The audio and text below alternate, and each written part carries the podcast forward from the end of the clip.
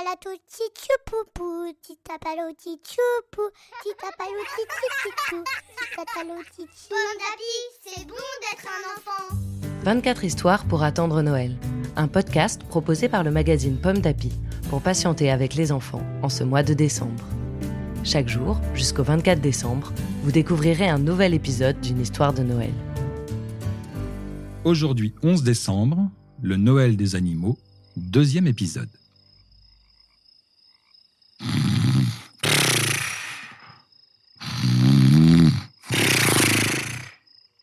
L'ours Norbert dort à point fermé.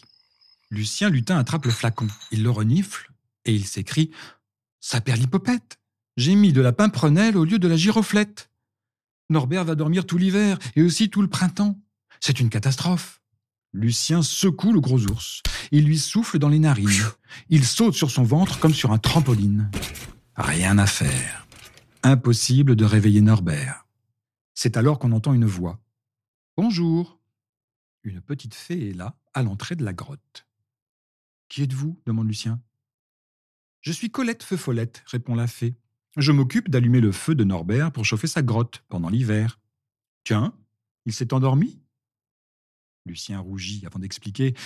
Je lui ai donné une mauvaise potion et maintenant je ne sais pas comment le réveiller. Moi je sais, répond Colette. Il faut lui faire respirer des fleurs de calacagne. Il y en a au sommet de la montagne glacée. Lucien s'écrie Mais c'est à huit jours d'ici. Le temps d'y aller et de revenir à pied, Noël sera passé. À cause de moi, les animaux n'auront pas de cadeaux cette année. Lucien est désespéré. Une histoire écrite par Alexandra Garibal pour le magazine Pomme d'Api numéro 646. Merci d'écouter les 24 histoires pour attendre Noël. Ces histoires vous sont proposées par le magazine Pomme d'Api. Vous pouvez les retrouver dans notre numéro de décembre 2019. Rendez-vous demain pour découvrir un nouvel épisode.